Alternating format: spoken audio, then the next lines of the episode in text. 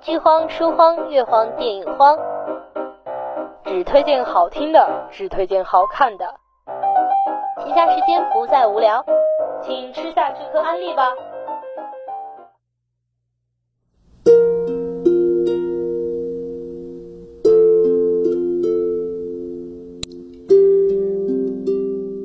从明天起，做一个幸福的人。喂马，劈柴，周游世界。从明天起，关心粮食和蔬菜。我有一所房子，面朝大海，春暖花开。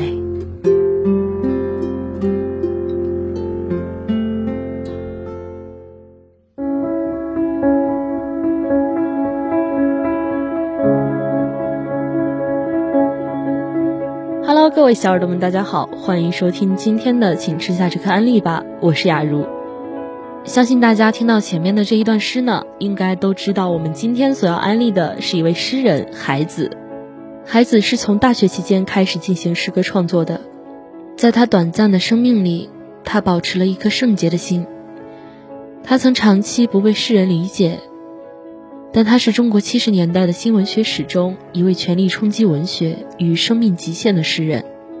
他凭借着辉煌的才华、奇迹般的创造力、敏锐的直觉和广博的知识，在极端贫困、单调的生活环境里，创作了将近二百万字的诗歌、小说、戏剧、论文。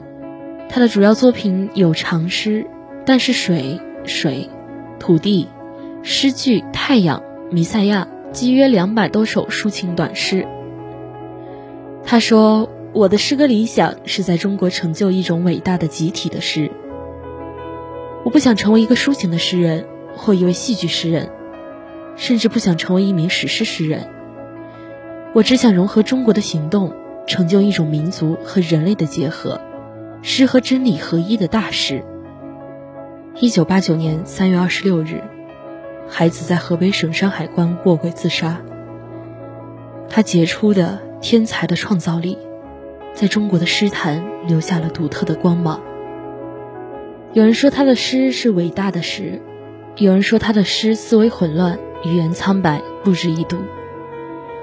在朱大可先生的文章《先知之门》中，他认为孩子的死意味着孩子从诗歌艺术向行动艺术的急速飞跃。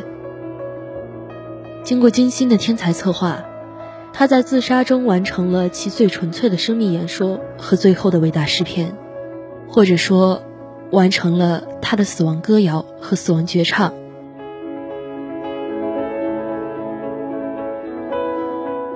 春天，十个孩子全都复活，在光明的景色中，嘲笑着野蛮而悲伤的孩子。